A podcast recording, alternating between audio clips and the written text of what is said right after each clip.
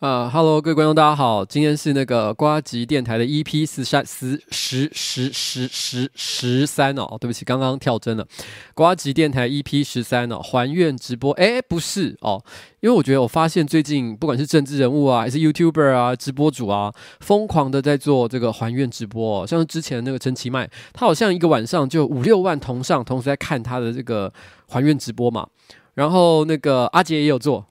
阿杰也有做他的还愿直播，然后那个，呃，然后那个在陈陈其迈直播之后的隔天，那个高佳瑜呢也跟另外一个网红叫做这个这个那叫什么名字啊？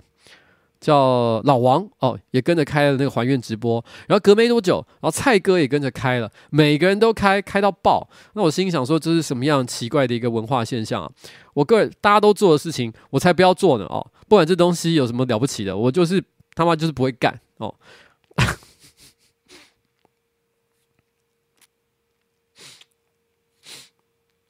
好，OK，哇，这个这一支这一支啤酒好有够浓的，而且我感觉它不小心粘到我手指的感觉，有点有点怪怪，有点恶心。好，反正不管怎么样哦，那诶，今天又不同步啊。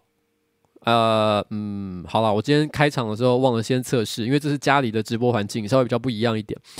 然后又有一只那个神秘的生物在这里，就是作祟哦，它就压在我的电脑上，造成我电脑的那个效率不好。它就是一个小魔神，所以也没有办法。那我最近其实这几天呢重感冒，我大概从上个礼拜六之后，上个礼拜六正好就是走走中奖哦，当天我就开始重感冒，我大概重感冒已经到已经大概有四五天的时间了吧，今天有比较好了，开始往好转的方向，但是仍然头非常的昏沉，因为我现在每天都睡得不是很好。我不知道大家会不会这样，就是你感冒的时候，其实明明知道你需要很多的休息，可是你越是身体不舒服，你越是很难睡得着。可能是因为咳嗽，可能是因为可能鼻塞、流鼻水。但不论怎么样，你知道你需要睡觉，但是你就是没办法睡。我现在。我现在每天晚上大概固定只要睡两三个小时，一定会爬起来一次。那我家的猫呢？它非常的叽歪，它只要发现我醒来，因为它都有个误解，因为以前在我们家的习惯是每天早上大概八点到九点之间，我醒来的时候，第一件事情就是会会喂猫。所以尽管我醒来的时候可能是半夜，可能四五点，它也是有一种感觉，就是诶，主人要起来了，所以它一定是要准备喂我吃东西了。所以两只猫就会开始该该叫，完全不让我休息，让我过得非常痛苦。这个真的是你知道吗？这个养养老鼠咬布袋那种感觉哦。然后现在是比较好一点的了。那那个如果有看今天的上班不要看的一支新影片，其实里面有提到，就是说他说我今年都没送什么我老婆比较贵重的礼物，所以呢，我今天就决定要要要那个呃。讲到有人有人刚刚讲说，那我是 KJ，说我们一起学猫叫，然后那个这让我想到，我今天看到一个很有趣的一个留言，就是有一个有一个人他就写讲说，我最讨厌在办公室养猫了，哦，整天都在喵喵叫，而且而且喵喵叫的都不是猫。他讲这个我觉得好好笑，完全就是符合现实的真相。好了，总之呢，总之我先要讲那个重点哦，重点是那个，因为我。我那个提到说，今年没送什么贵重的礼物嘛，所以我其实心里就想哦，嗯，那也许我是真的应该花钱买点东西，但是问题是到底是要买什么呢？这个一时之间就可能需要思考一下。其实这时候我最近正好发现了一件事。其实最近这大概三四年，我发现我老婆都固定每每到冬天，因为她很怕冷，所以她可能有三分之二以上的时间都是穿同一件墨绿色的一个羽绒外套。这外套我觉得已经很旧了，我不知道她到底穿了几年，所以我就一直很想要她换掉。大概在前年的时候呢，我就已经觉得它很旧。我那个时候曾经有有一个有一年冬天，大概就前年，我去一个服饰店叫做 United Arrows，如果知道的话就知道这个服装店其实并不便宜。我特别买了一件黑。黑色的大衣给他，希望就是取代这件墨绿色的这个羽绒外套。后来我买回去之后，他很开心，因为他很感动，因为他觉得我买了一件很贵的东西，然后质感也很好。但是我一直觉得他面有难色，然后我就忍不住跟他讲说：“如果你觉得款式不对的话，你可以拿去换。”所以他就说：“哦，真的吗？”然后就很开心的拿着件衣服，然后 然后跟我跑去那个 United Arrows。后来他就在现场又重新挑了一件他觉得比较。比较符合他美学的，然后呢把它带回去，还比原来那一件贵了一两千块这样子。那一件大概应该是三万到四万块之间，如果我没记错的话。呃，然后然后可是过去这两年他很少穿那件衣服，因为那件黑色的大衣呢，他算是感觉比较。正式一点点，但是我老婆是那种日常生活喜欢穿的非常休闲，然后非常轻松的一个人，所以结果她这两年的冬天还是有三分之二的时间都在穿那件墨绿色的羽绒外套。然后前一阵子我在整理旧照片，我赫然在二零零五年的照片上面发现我老婆那个时候就已经穿着那件墨绿色的羽绒外套，也就是已经十三年了。这个衣服她已经穿了十三年以上，甚至可能比这个还更久。然后。呃，而且他也只有这一件羽绒外套，他没有其他的替代方案。因为我老婆算是一个日常生活过得蛮蛮节俭的，所以我那时候就觉得说，今年无论如何，那我一定要想办法取代他那一件黑色的，呃，不对。墨绿色的羽绒外套，所以我特别跑到了，就是一些哦，今年就是跑去很多不同的服饰品牌，想要去找替代用品。最后我找到了一件我个人还蛮喜欢的，然后刚刚好也是猛犸象哦，因为猛犸象是我们之前的赞助商啊，但我不是刻意为了这个原因去找他们，而是我逛了一圈，正好在猛犸象找到了一件外套，我觉得我感觉我直觉觉得我老婆一定会喜欢，然后然后我就把它买回去了。回去的时候，那天晚上他其实也是非常的开心啊！大家可以看到。就是上面不要看影片最后，其实他有穿那一件衣服出门。后来今年冬天，他变得是有比较常穿这一件出去了。不过他穿出去的第一天的那个晚上，他回来的时候，他有跟我说了一件事：我老婆很少买新衣服，但是他一向对自己买衣服的品味非常的自信。他都跟我说，其实每次他买了新衣服，只要穿去办公室，都会有人称赞说：“哎，你这衣服去哪买的？好漂亮，好好看。”然后他都会很自豪说：“你看，大家都称赞这东西很好看，可是他买的可能只有只有五百块钱，或者是。”一千两百块就很便宜的价钱，可大家都称赞说很好，他很喜欢跟我炫耀这件事情。那件外套呢，猛犸象外外套大概是原价大概差不多两万块左右。然后，那我回来以后就有问他说：“你的同事这一次有称赞你的外套很漂亮吗？”他就跟我说：“嗯，其实没有诶、欸。”OK，好，那我我我我呃，我只能说。这个我老婆的同事真是一群没品味的家伙，让我有点难过了哦。然后，不过你知道，这个这个这让我也也也无聊的想到另外一件事情。其实我们常常上班不要看呃的办公室里面，其实常常莫名其妙会学一些其他网红的这个口头禅嘛。弄得好像一副上班不要看，其实没有口头禅可以可以讲一样，其实也不是没有。譬如说像蔡哥讲的，诶，活泼起来哦，这可能算是我们的口头禅。那最近二办哦，其实也有一个，就是瓜吉的这个政治办公室这边呢，其实也有一个新的口头禅哦，是别的地方都没有在讲的，就是就是。早朗都是爱爬哦，早朗都是爱爬，就是因为我们办公室里面其实有一个女生叫做那个彩玲，然后常常都会讲一些无微不微的话，然后讲完之后呢，其实其他的男生为了要吐槽她，就会跟着讲这一句非常政治不正确的话，说早朗都是爱爬哦，就是觉得要揍她这样子。那我觉得我我老婆啊，就是这种，就有的时候你知道我老婆这种挑剔的行为啊，也会忍不住让我想，心里想起了这句话，就是早朗都是爱爬。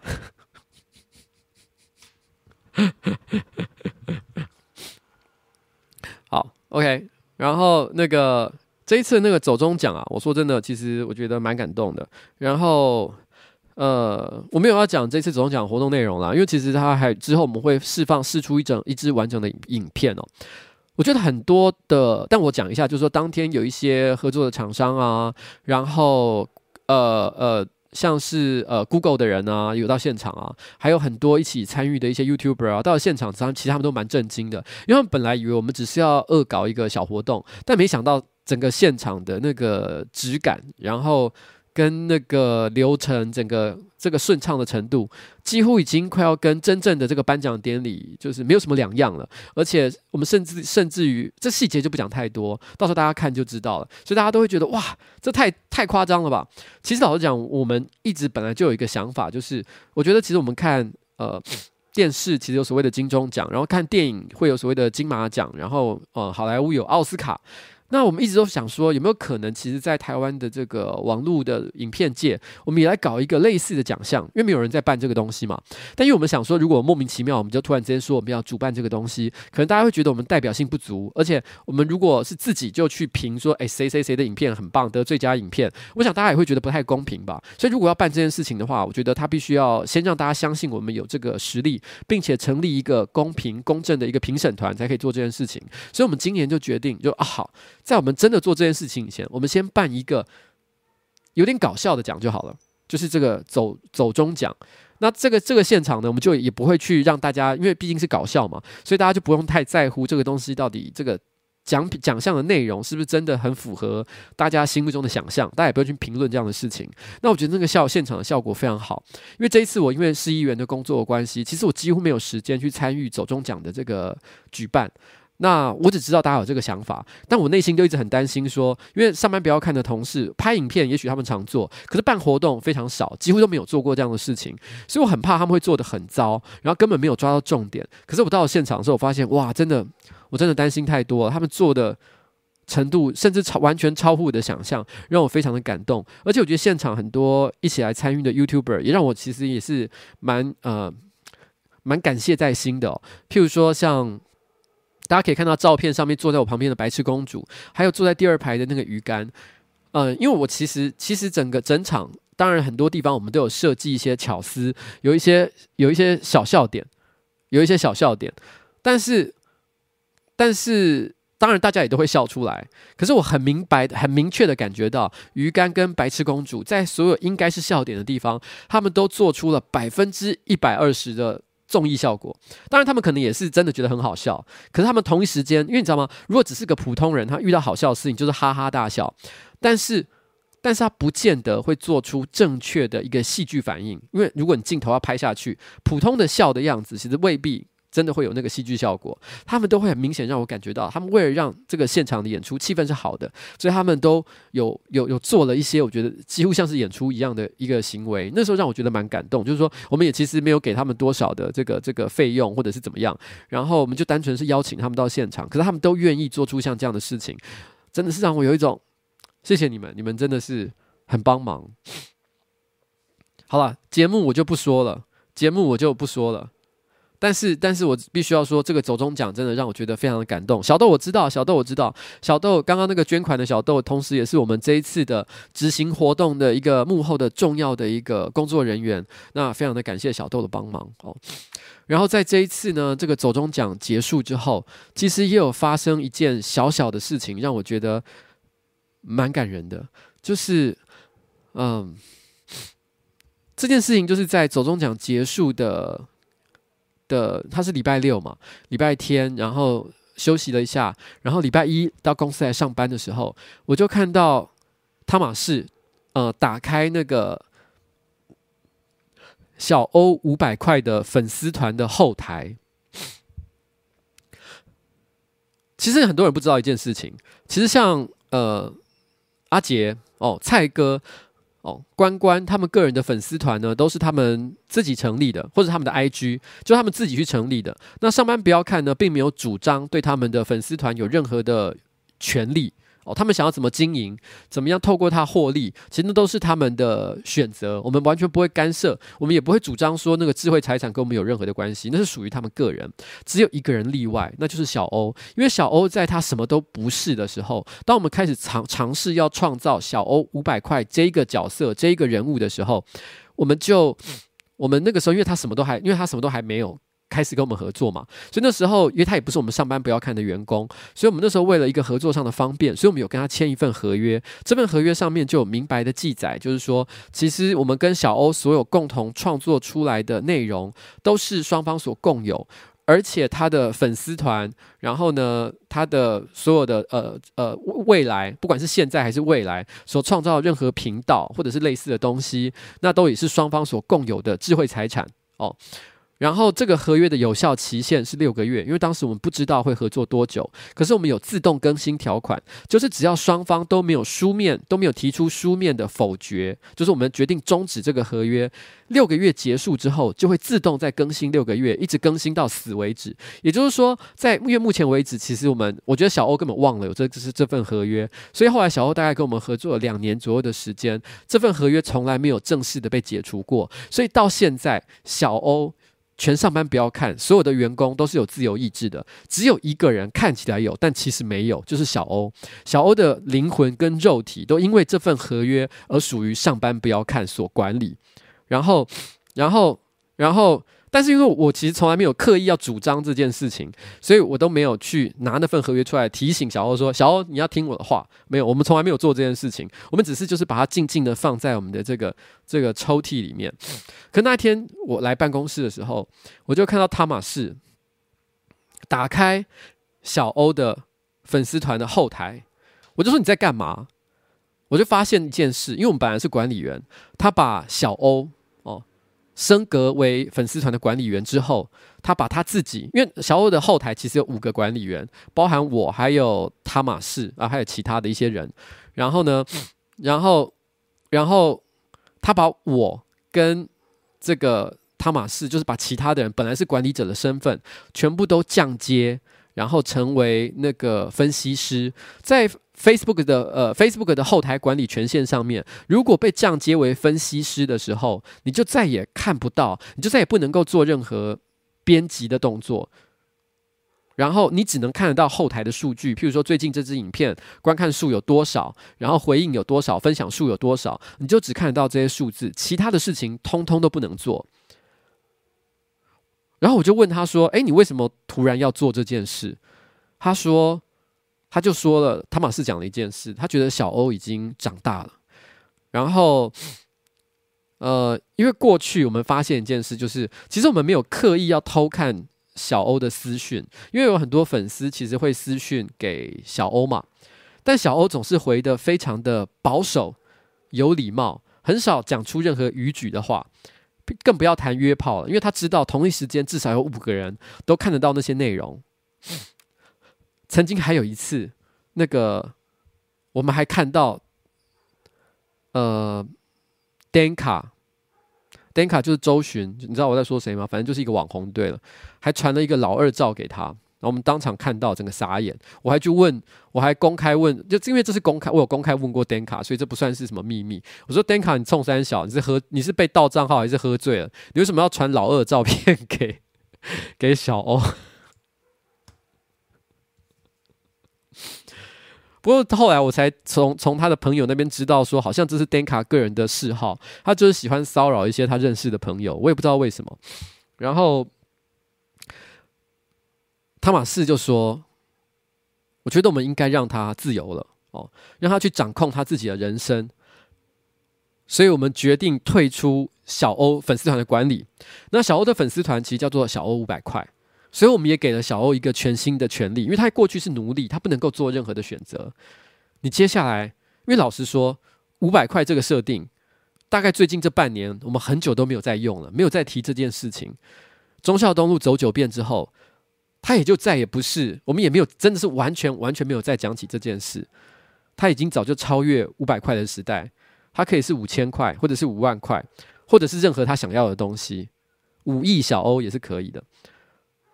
所以他将可以重新决定他自己粉丝团的名字。我觉得这件事情呢，作为老板，我没有事先想到，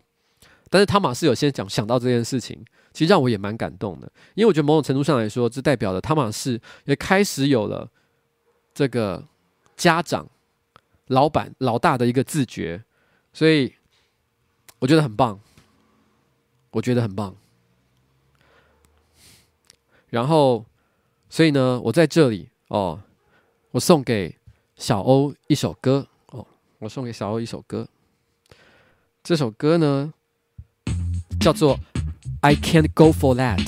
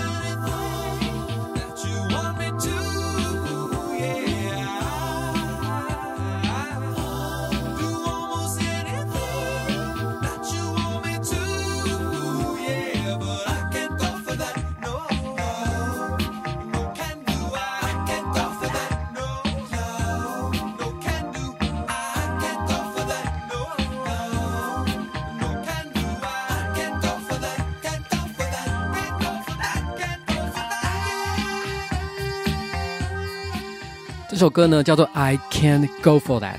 哦，这事我可不干。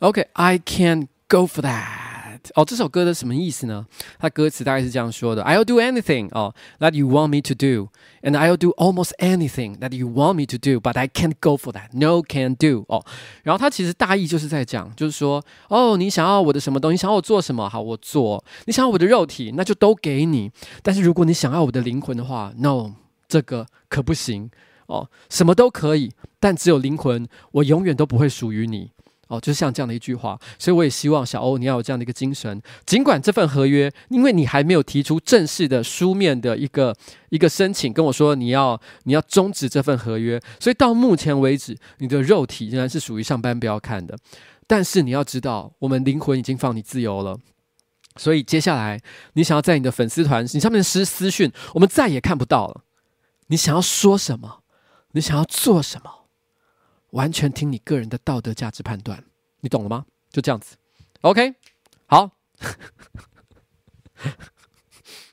好了，然后呢，那个上周其实我有声援那个。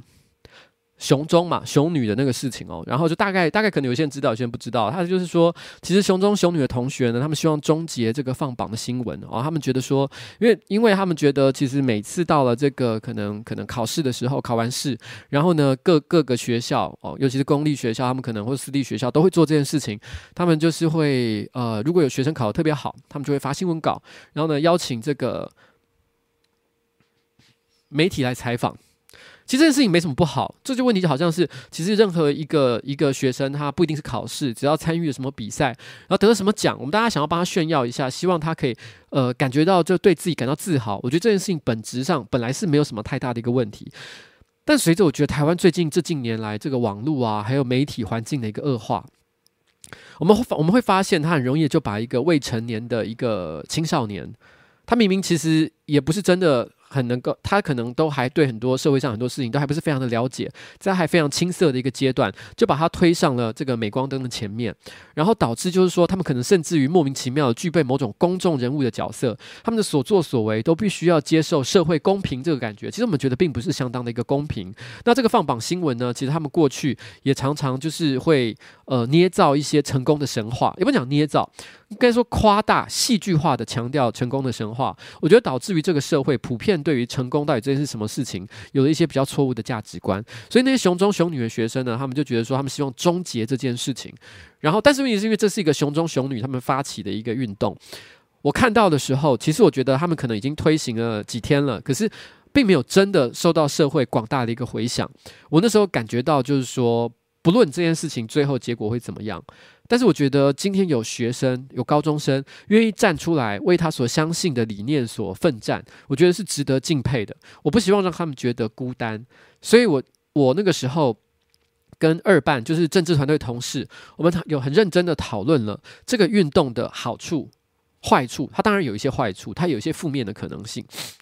可是最后我还是决定，不论如何，我必须站出来支持他们。那后来很感谢，就是。可能我的观众哦，他很快的帮我传播了这个讯息，这件事情很快就获得了很多外界的注意，甚至于最后连蔡英文都对这对这件事情表态。那很多的高中呢，也都开始就是就是主动哦表示说，他们接下来就不会再去做这些类型的放榜新闻。所以我个人是觉得还还蛮感谢的啦，就是谢谢大家，就是就是能够让这件事情。被这个社会注意，然后呢，对，让这个社会产生改变。不论如何，我认为这件事情的英雄是发动这个运动的熊中熊女的学生。哦，那只是这件事情有一个始料未及的，就是因为那时候我们为了这个事情，我们有发公文嘛。但是因为那个公文呢，因为我们是很临时的情况之下，我们希望可以紧急发出来，所以我们当我们决定要做这件事情，到发公文出去，大概可能中间只有间隔一个小时。那这个一个小时的时间，我们很快速的写公文。坦白说，我不是说我们写公文的技术有多好，但是的确呢，这个写出来之后，很多人就开始对我们的公文内容开始做了很多很正面的一个指教，告诉我们怎么样做更好。我必须要说，其实在于呃。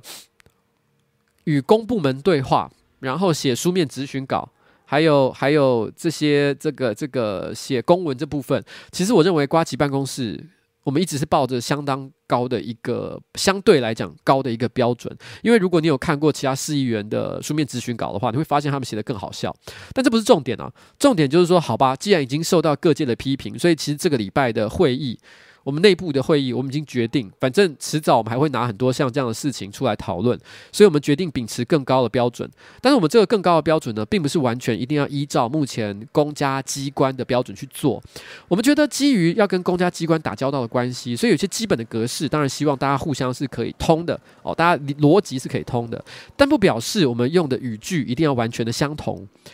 我觉得写文言文这件事情，像显然是不不必要的嘛。那到底要？但是，但是，我们觉得我们定定义一个我们认为合理的格式之后，我们就会照这个合理的格式去制作，然后所有我们所发出去的书面质询稿也都会依照同样的标准。其实，瓜吉办公室哦，我们我们内部是有定一个简易的一个 KPI 啦。这个 KPI 不是一定，就是说不是一定就是这样。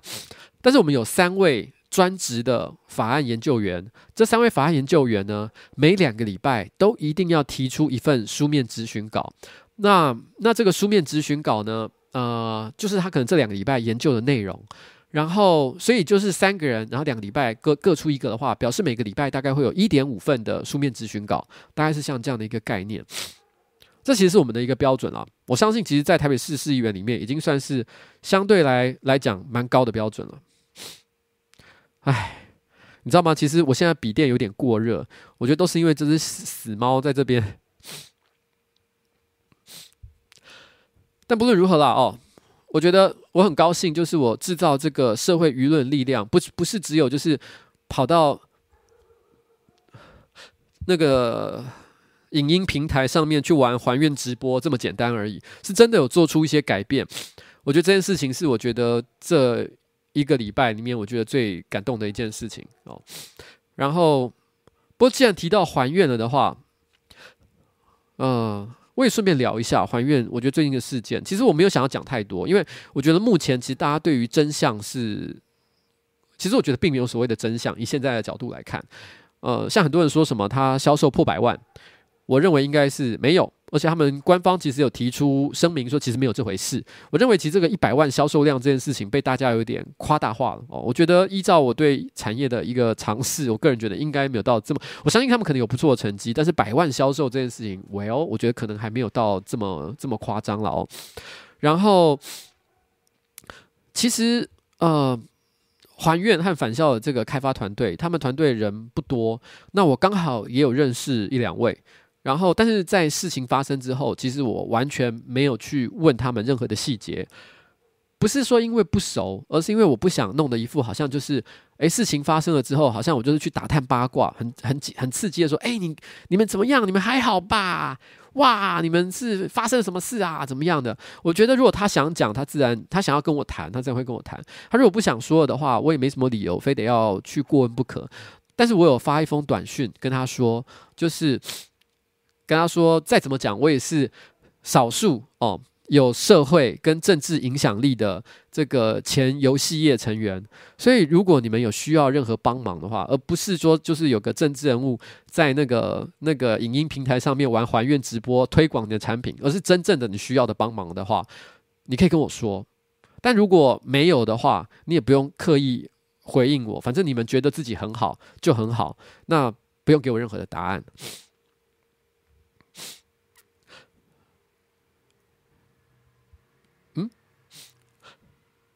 为什么有人说我学圣结石讲话？有吗？我应该没有吧？好吧，不重要。我心里是这样觉得啦。然后，嗯，但我我认为这件事其实很多事很多很多很多人都用阴谋论去去去讲这件事情。其实我觉得这件事情也没什么阴谋论，因为你知道吗？其实我觉得很多呃游戏开发团队其实都是一些非常。有着浪漫想法的一些人，那他那每一个人也是一个独独立的个体，所以有些人有时候会做了一些冲动的一些行为，然后呢，未必是整个团队共同的意志，或是背后他有一个很厉害的行销操作。我觉得很可能就跟官方讲的一样，其实就是一个人他可能一个冲动性的行为，其实大家思虑不周导致了这样的后果。虽然这个必须是团队共同承担，但是但是我是觉得那些阴谋论说法是大可不必啦。那。但是我觉得也不用去苛责，就是就是发行商的的这个切割的态度，因为严格的讲起来哦，因为每个人做生意跟生存的方式不太一样。那在这个节骨眼上哦，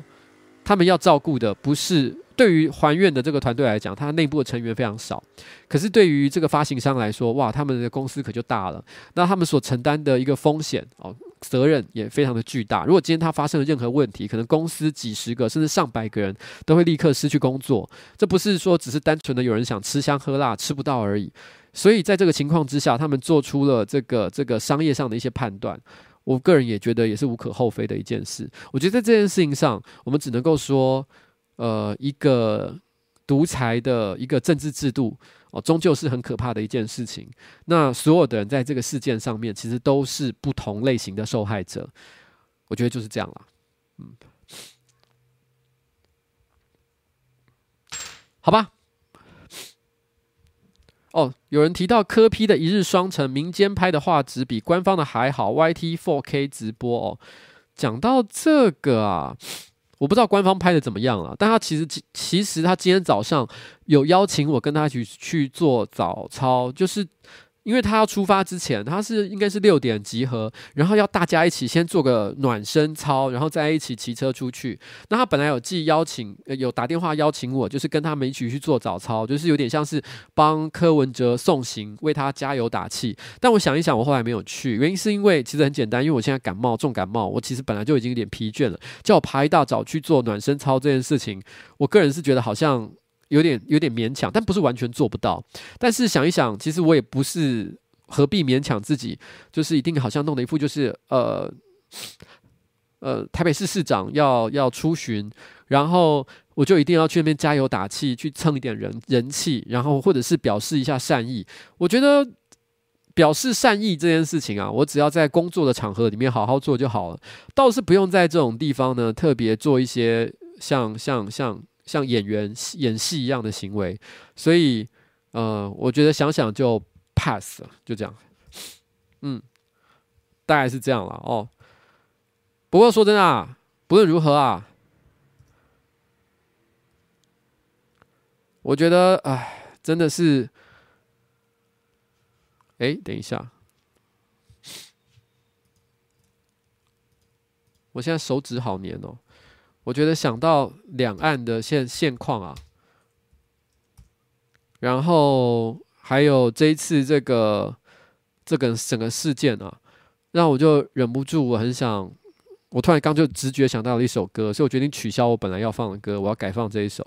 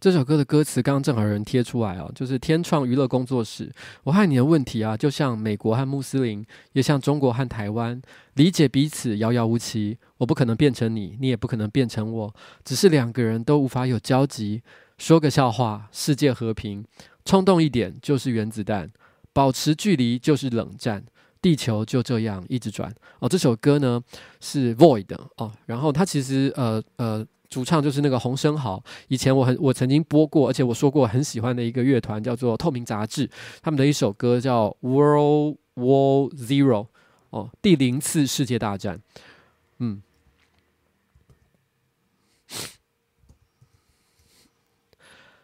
好，哎呀，真是悲伤的一首歌啊！三月对我来说啊，接下来就是三月了嘛。现在今天是二月二十八号哦。那就是二二八纪念日，那接下来就是三月了。三月对我来说跟地狱一样，除了四月，因为四月九号之后就是我们的第一次哦，台北市议会开会，所以呢，为了准备市议会，三月其实本来就要花很多很多的功夫。除了准备开议的质询之外呢，因为正好之前在选很多是在选举前，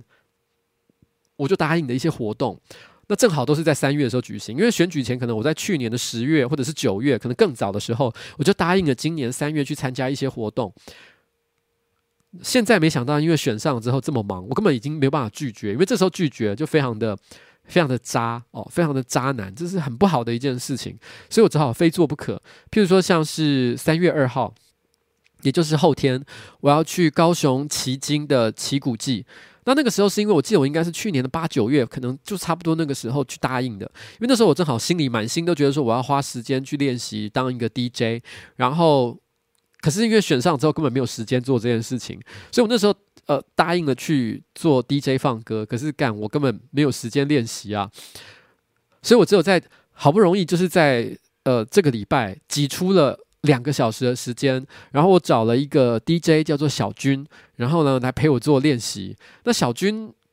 可能有些人认识，因为他可能在音乐圈也是小有一点名气。那呃，长得非常帅的一个 DJ 哦，但我是第一次遇到他，因为他是朋友介绍。我那时候在看他教我做 DJ 的时候，因为你知道，一般 DJ 都是 DJ 盘放在前面，然后站着，然后呢低着头，然后呢在那边按那个 DJ 盘嘛。那他一边解讲解，然后一边低着头按 D DJ 盘的时候，因为他是长头发，所以他的长头发就垂下来。然后呢，他就很专注的眼神在那边按 DJ 盘。然后那时候，因为旁边有一台有一个日光灯，那日光灯就从他的长发的间隙里面这样透过来，就有点像夜店一样的感觉。因为夜店也会有像这样的一个灯光。我突然间心里想，哇！DJ 真的是一个感觉好帅的工作，而且非常适合留长头发。你在那个角度，如果因为通常可能 DJ 放音乐台子就特别的高了一点点，所以你在一个由下往上看的角度，然后你看着一个长发男子，然后低头，然后往下垂，认真的神情在那边按，很有节奏在按那个 DJ 盘，那个真的是帅到不行。我心想，哇，真的，我我虽然没有问了，因为我不认识小军，但是我感觉，就如果他想的话，他应该是。每天都可以打炮吧，我心里是这样觉得。然后 非非常突然之间又觉得做 DJ 好像是一件很棒的事情，而且应该留一下长头发的。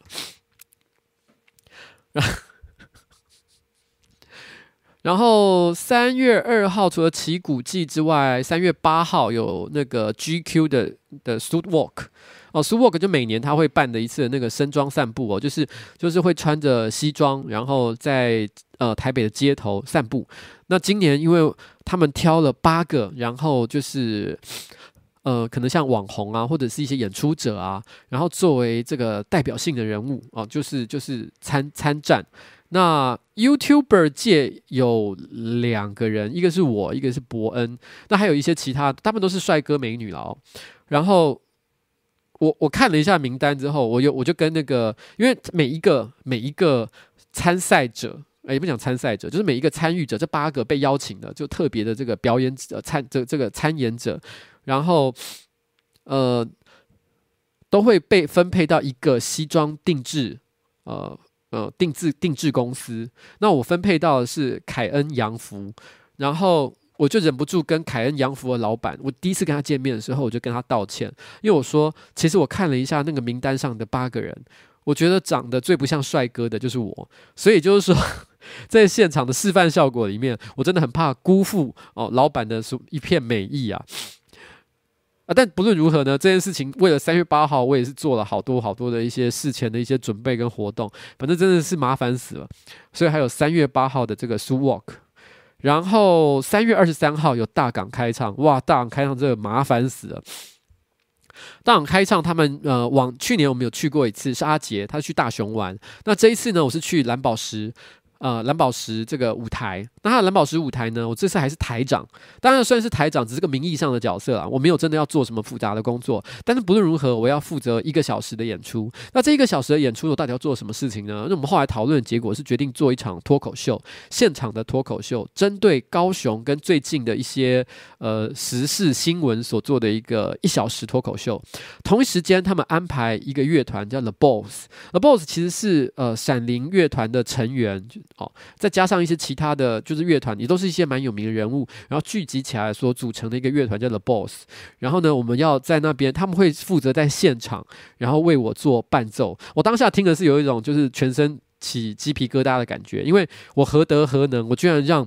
这个这些知名的乐手，然后呢来帮我做这个伴奏的工作。我心里想说，真是挫赛。然后，但是没想到他们居然欣然答应了，我也是不晓得为什么，那就觉得很感谢他们。那我们现场也会一起合唱两首歌哦，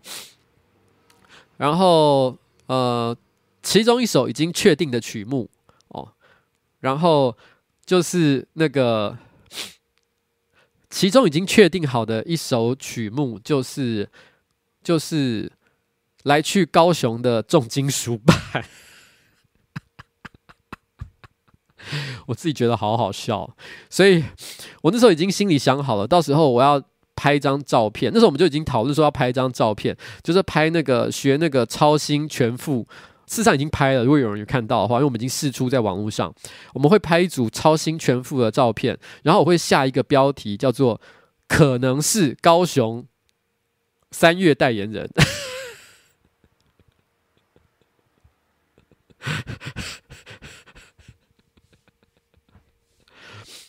我个人是觉得蛮好笑的啦，可是我内心也是很紧张，就是了，因为觉得好可怕哦。然后因为完全是没做过的事情，然后我又要我要现场唱重金属，诶，你知道我其实我之前去录那个那个呃我的竞选歌曲的时候，也是重金重金属的曲风嘛，我花了很大的力气才学会重金属的一种唱腔，而且唱完之后只唱完一次，我的喉咙就爆掉了。可是你。你如果有看像是闪灵，或者是火烧岛，或者是其他国外的知名的重金属乐团，你会发现其实他们在声线上的变化是非常的复杂的哦，就是他可能突然之间是一个哦的声音，但马上又变成是很高亢哈哈的声音，就是那个转折都做得非常的精彩、复杂、华丽、漂亮。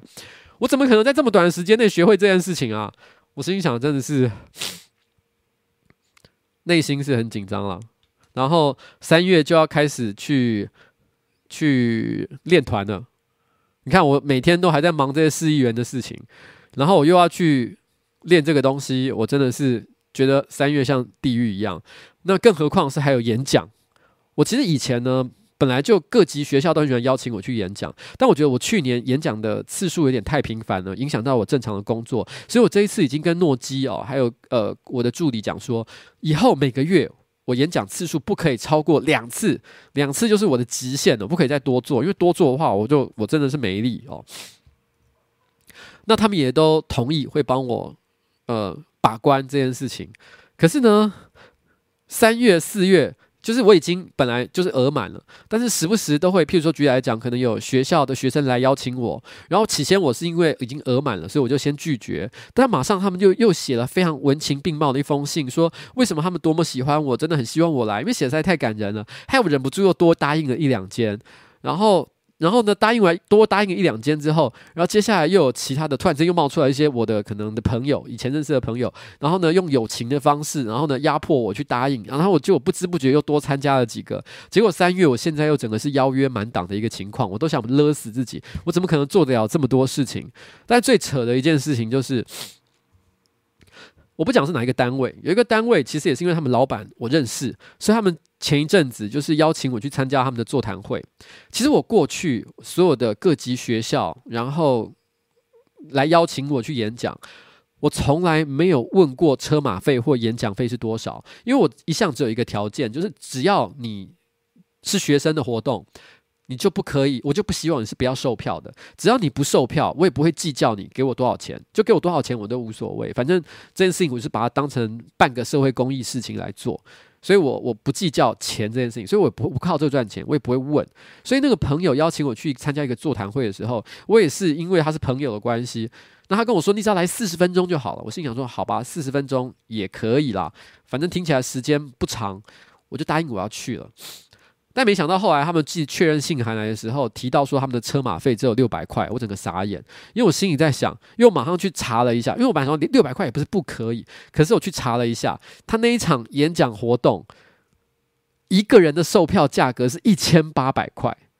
他收每一个人的入场费是一千八百块钱，然后居然他给我的车马费是六百，我心里整个是傻眼，你知道，对我来说我真的不是计较钱。钱是一种代表你对另外一个人尊重的一个程度，所以我不是靠这个东西赚钱。可是我从来就算是学校单位，我也没有拿过六百块这么低的一个车马费的价格。我整个，而且更何况他是收费，一个人一千八百块门票的活动，他居然选择给我六百块的这个车马费，我心里是真的是有一种，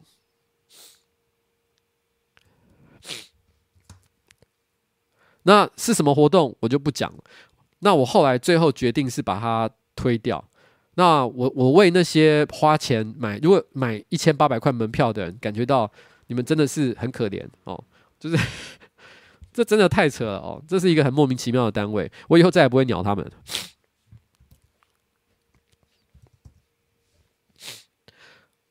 哎，反正呢，三月啊，对我来说真的是跟地狱一样的。然后呢，接下来哦，我要来放一首歌，叫做《Since I Left You》。自从我离开你之后。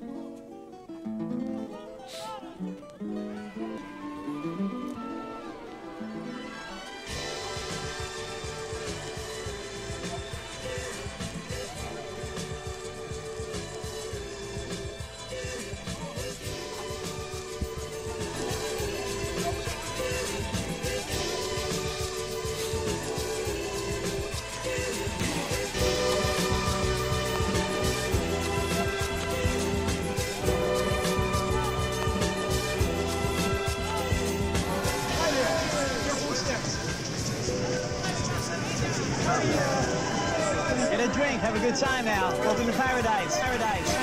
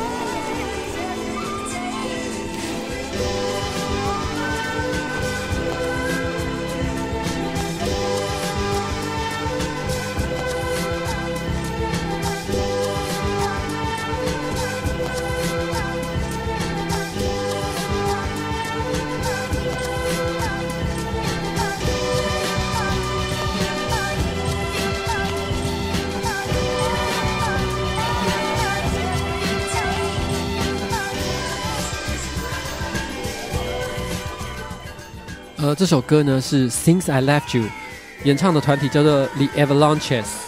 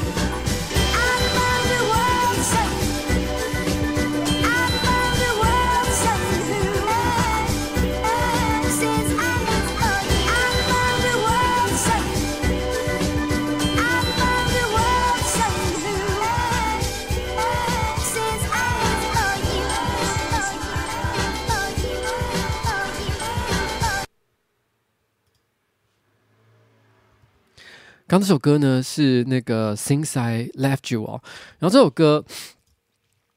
其实它它的 MV 非常好看，然后我非常推荐大家去搜寻一下 The Avalanches 的 Since I Left You 哦，然后它的那个 MV 呢的故事非常好玩，就是我第一次看到它 MV 的时候，我我有一点。被他的故事有点吓到，然后，然后我不是百分之百确定他故事内容是不是跟我想的一样，所以我马上又去翻了一下他的歌词，然后我才终于知道，哇，他的故事其实很有趣。他其实就是在他一开始，他是做一个很梦幻的场景，他就讲两个矿工，然后呢被埋在那个可能矿那个那个矿坑，他拍的很不是很残酷的写实感，是一种童话的感觉。两个矿矿工呢被埋在矿坑底下，然后一个胖一个瘦。然后胖的很胖，然后瘦的很瘦，这样。然后，然后后来那个他们两个人就一直在里面聊天，聊着聊着，然后突然之间呢，哦，然后那个那个矿坑的上方哦，挖了一个洞，就出现了一个洞，他们就两个人从那个洞爬出来。他其实那一段其实是在讲说，他们在聊天的时候，那个胖的跟那个瘦的讲说：“哎，你知道吗？我从小就有一个愿望，就是想要跳舞。”然后那个瘦子一直跟他讲说。你有一天一定可以做到这件事情的，你要相信自己，你有那个才华。尽管他们两个人的工作是矿工而已，可能跟跳舞这件事情根本八竿子都摸不着。可是那个瘦子还鼓励这个胖子。后来他们突然之间头上像出现了一个很神秘的洞，两个人一起从洞爬出去，然后呢就看到。诶，上面居然是一个像舞蹈教室的地方，然后有好几个漂亮的美女，然后围着他们跳舞。然后那个胖子突然很开心的就跟着这些美女一起开始跳舞，然后跳得非常的姿态，虽然很胖，可是跳舞的姿态非常的灵活，非常的优美。然后呢，现场的指导老师跟评审也都为他们鼓掌，说：“哇，你做得很棒。”然后呢，最后跳完了很精彩的一支舞蹈之后，那个胖子牵着那个很漂亮的跳舞的美女一起慢慢的越走越远。然后只留下瘦子，那个瘦子一直从头到尾都是在旁边鼓掌，然后为他叫好，然后就就留在原地。然后 MV 结束，歌结束了之后，突然间镜头一转，变成是一个老人，然后那个老人，然后，诶，那个老人呢，他就看着那个那个镜头，他就说，从那一天之后。从我后来，从我离开矿跟坑之后，我就再也没有见过他了。其实他的故事有一个，他是在讲一个有点隐喻一样的故事。他是在说，其实他是真的一个矿坑的灾难，两个人被埋在矿坑的底下，然后其实那个胖子最后应该是死了。但是在死之前，他跟他讲了他的梦想，然后最后那一段跳舞的地方其实是那个胖子的梦想。然后之后他也不明说，他就只有那个老人，就是幸存者，就是那个瘦子。他说：“他说他之后就再也没有见过他，但是他相信他现在正在一个更好的地方。”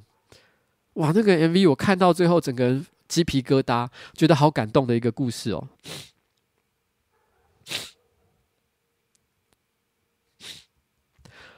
好啦，这就是我今天提到那个，突然想到，就是这首歌我很喜欢了，然后呢，推荐一下给大家。这个团我觉得也是挺不错的。介绍这个团给我的呢，我特别提醒一下，就是是我老婆了哦。老这个我要是不讲这个，我老婆又要生气了。就是她哦提醒我的。然后今天我正好也推出了一支影片嘛，是在讲那个那个那个我最近去做一个类似选民服务哦，然后呢是一个大巨蛋，然后施工现场的一个会刊，可能有些人看已经看了，有些人可能还没看哦，大概就是像这样的一个内容。那我这边稍微呢，我觉得因为我后来发现有一些观众都有一些疑问，所以我在这里呢对有提出疑问的呢，做出一些就是就是释疑哦。第一个就是有些人问，诶，为什么？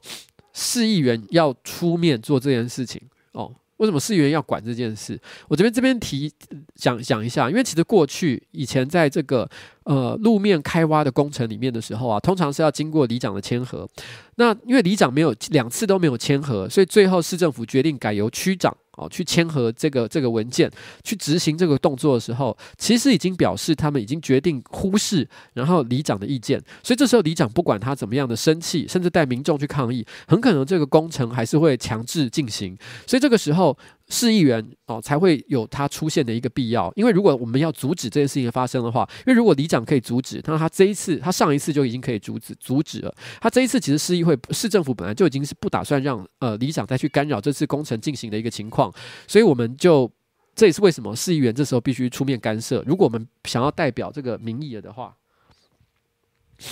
所以这个是为什么市议员在这个地方所扮演的角色很重要的一个原因了哦。然后。这个影片的内容呢，其实虽然是我们把一个小时的过程浓缩到只剩下九分钟，所以我已经尽量就是想要保持双呃所有角色的一个平衡。譬如说，其实如果我要的话，我可以把所有我表现帅气的地方把它剪出来。然后我就会弄得看起来好像整个整件事情是我一个人搞定的，哦，也可以这个样子。但是因为我觉得其实里长在这件事情扮演的角色非常的重要，所以我们也把他很多他讲的话重要的片段全部截取出来，让大家知道在地居民真实的一个看法。同时间呢，如果我想的话，我也可以把市政府讲的最愚蠢的一些话全部剪出来，让大家觉得说哇，市政府好坏，他们都是坏人。只要透过一些像这样编辑的手段，你把一个小时浓缩成九分钟，你一定可以做出像这样的一个戏剧效果，就是断章取义嘛。很多媒体。会做这样的事情，但是我仍然尽可能的，就是在这个过程当中去平衡这件事情。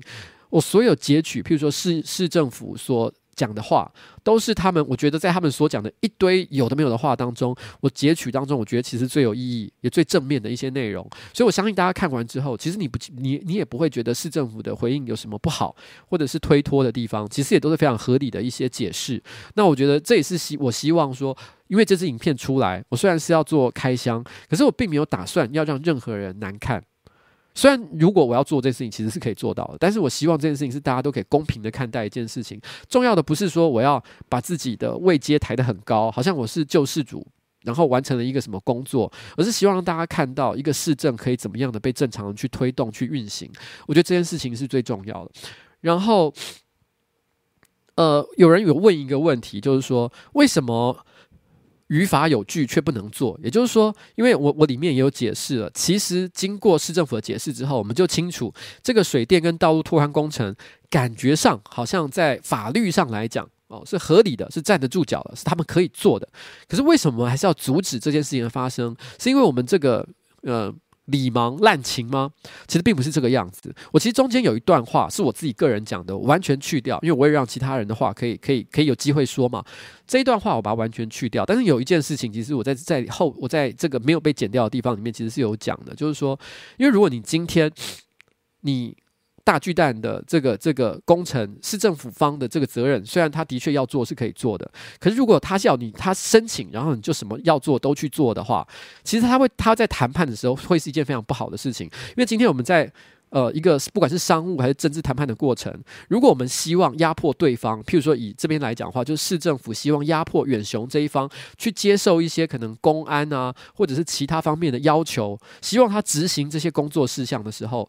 你就一定要透过一些行政程序、一些技术的手段，让他感觉到其实你并没有配合他，然后呢，并不是他想要什么就有什么，让他感觉到压力，他要才才有可能会退让，然后呢，并且进一步接受协议的内容。举例来说，你如果今天他他提出申请，你就去进行工程，那等于预设一个立场，就是虽然我们现在大巨蛋是停工的状态，可是你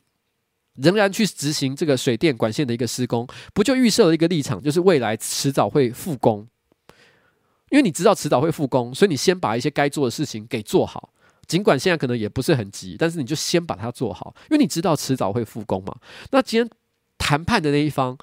就是远雄那一方，他知道市政府的内心感受是啊，迟早会复工。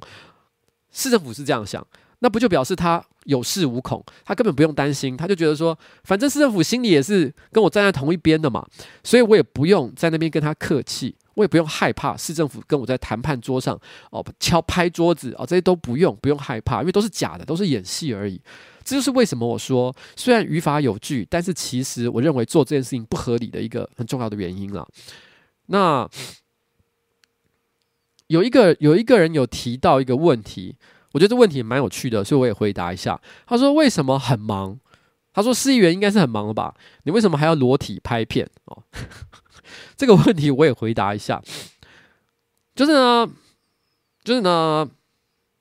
为什么还要裸体拍片哦？因为。呃，其实我最近不只是只有裸体拍片，他裸体拍片指的应该就是那个公西加多阿波嘎多的最后的画面哈。很多人都说我胖了，然后对了，我是胖了，我早就讲过，我没有没有否认这件事情。但是再过几个月，给我几个月好不好？我一定会改的。就是，哎，我不知道我们在直播上讲过这件事情，就是。那个之前我去，因为 GQ 的这个 Su Walk 的活动，所以我要定做西装嘛。然后我去凯恩洋服定做西装的时候，他们量好我身体的身材的尺寸，然后之后他们做出了第一个出版的衣服，然后把那裤子给我，叫我穿上去。他说：“你觉得合身吗？会太紧还是太松？”我就说：“其实还蛮合身的，但是我打算过一阵子我要健身，然后瘦下来。”然后那个裁缝师马上就说：“你少来这个！我从来不相信客人跟我讲的这种话，这样子。”我心里想：“你也太厉害了吧你！”好，这不重点哦，重点是，重点是那个、那个、那个，呃，那个除了裸体拍片，然后还有那个最近的魔镜号的影片拍的也是蛮羞耻的，还有像超新全夫的照片也是拍的蛮恶的。为什么会做这些事情？其实，在之前魔镜号的影片刚出来的时候，其实政治团队的一个助理，他主动跟我提了一个意见，他就说：“老板。”我觉得你的这个选服系统是一个非常正面的事情，可是你拍了一个魔镜号这么不庄重的影片，坦白说，我认为对你的政治在在这方面并没有获得加分，甚至搞不好会扣分。然后你如果好好正经的解释一下选服系统的优点，那大家可能会更敬重你。他是一个站在一个非常客观，而且而且而且非常理性的态度在跟我沟通这件事情。他跟我讲的时候，这件事情的时候，我也跟他说，其实你说的很对，我早就。有过这个想法，我早就知道会会是这个，我早就知道我可以拍一个很普通的影片，只是跟大家讲选服系统是怎么一回事，请大家一定要多多使用，只要这样就好了，而且大家还是会觉得这东西很棒。我不需要哗众取宠去拍一个白痴的东西，可是我们还是会做，因为那个是二办的同事。他们一时兴起想到一个很好玩的企划，所以我们来拍魔镜号的那个企划，我们就拍一个那个假的那个恋爱游戏，然后做一个像这样的东西，很搞笑的东西。我当下其实就知道，其实大家看了会很不舒服，可能会骂我，然后可能会觉得干这个怎么北蓝，甚至于可能会模糊掉本来悬浮系统的这件事情的重点。可是我内心是这样想的：如果今天是以前我没有当上市议员，我听到这样子有趣的企划，我一定会说好。我就会说我们去做，那是以前的瓜吉，我不希望这个以前的瓜吉有任何的改变。如果我因为选上了市议员，我就立刻觉得说啊，我要尊爵不凡，然后，然后我要，我要，我要就是这些白痴的事情都不敢做了。那我觉得我就是整个人生都失败了，我就输给政治这件事情了。作为人，我输给政治这件事，这个是我不能允许的，所以我还是该做的事情绝对不会逃避。然后。在走中走中奖的时候，我有遇到百祥，百祥就是麦卡贝的百祥，他也跟我说了一样的话，他就说他其实很震惊一件事，就是他没想到我选上了之后，并没有放弃做 YouTuber 这件事情。我说这是什么意思？因为我心里想，我本来就说过我选上还是会继续拍片啊。他说不是不是，我的意思是，百祥解释，他就说你即便选上了，我发现你拍的片的内容都没改，就是这个样子。我认为在选前我就讲过了。只要我觉得我的做事方式有任何一点改变，就表示我输掉了。这是我不会在未来四年允许的事情，就是这样子。好啦，那所以哦，那个今天最后哦，我们来放一首歌。干，我现在有两个名单，我到底放哪一首呢？那我们既然刚刚讲的是台北市的这个市议员的工作嘛，对不对？所以我们最后放一首歌，叫做《城市的浪漫运作》。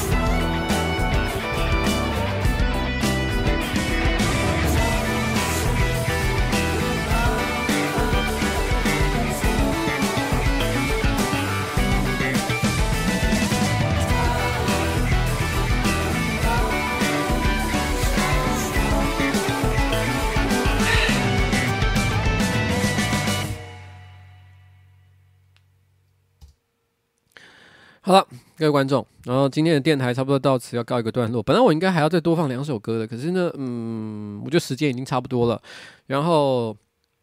也不耽误大家的时间了。那我回答一个问题哦，刚刚有一位吴东义先生，我不知道有没有看错名字，反正大概是这样，吴先生哦，他说了一句话，他有抖内了一百五十块钱，然后说你跟小欧可以一起瘦下来去楼凤。我要讲一件事情哦，楼凤这种东西哦。我并不是，我很尊重所有的人的工作选择的自由哦，这也是一个非常高尚的一个工作，因为解决了很多苦闷男性的一些问题，所以我没有任何不敬的意思。但不论如何，他们是收钱办事。那面对一个收钱办事的一个场所、一个地方，然后一个对象，你的身材不好，到底有什么关系呢？哦，所以，所以我不需要瘦下来，我想去就可以去啊。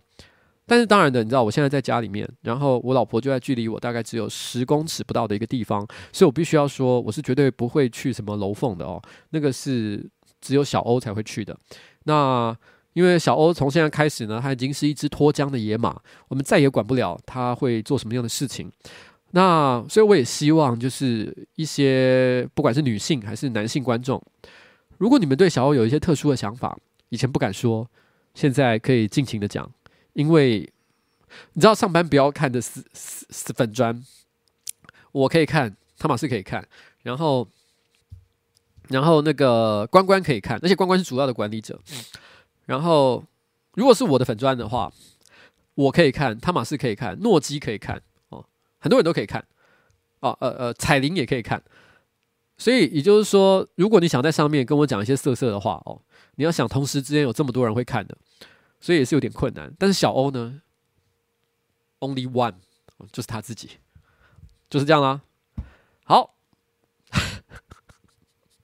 有人问《魔镜号》是哪一部哦？《魔镜号》就是在我 Facebook 上才有的影片啦，因为那个是，因为严格说来，《魔镜号》是一个很小的一个一个一个一个一个企划，它的影片本身是一个很小的企划，但是它背后代表的事情是很大。因为我那时候做了一个选民服务系统嘛，是一个线上系统哦，花了不少精力啊去做这件事情。我们的工程师也是非常的给力哦，做了一个我觉得还蛮好的东西出来。上我的 Facebook 上看就看得到。好，就这样子啊，今天。拜拜哦，拜拜。好了好了好了，我我一边最后一边拜拜，一边在偷放一首歌，好，这首歌我本来今天好想放的，然后跟着他一起说拜拜，好不好？高家峰哦，歌手高家峰。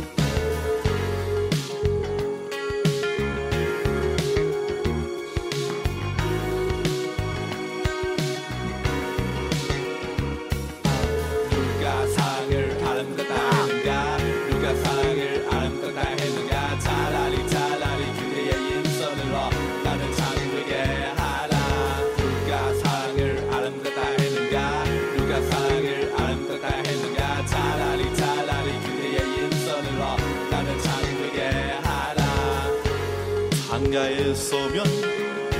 눈물처럼 떠오르는 그때 인상. 돌아서는 가면 가을이 오나 한 줄기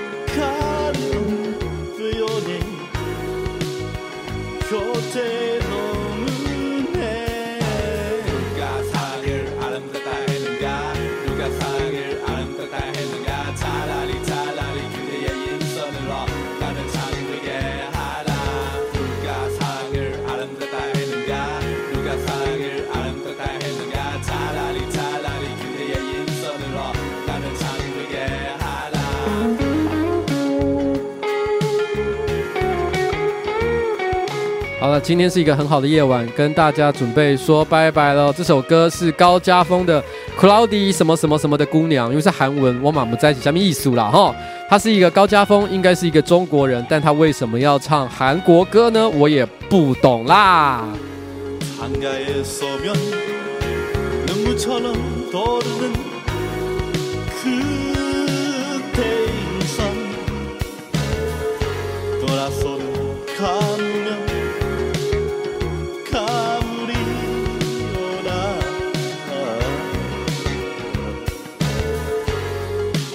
주기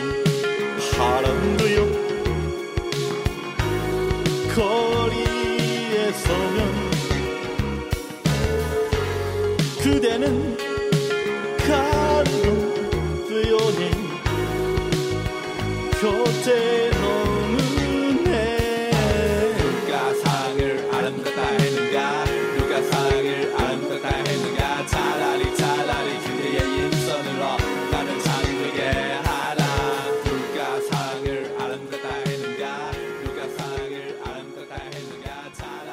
拜拜，各位观众。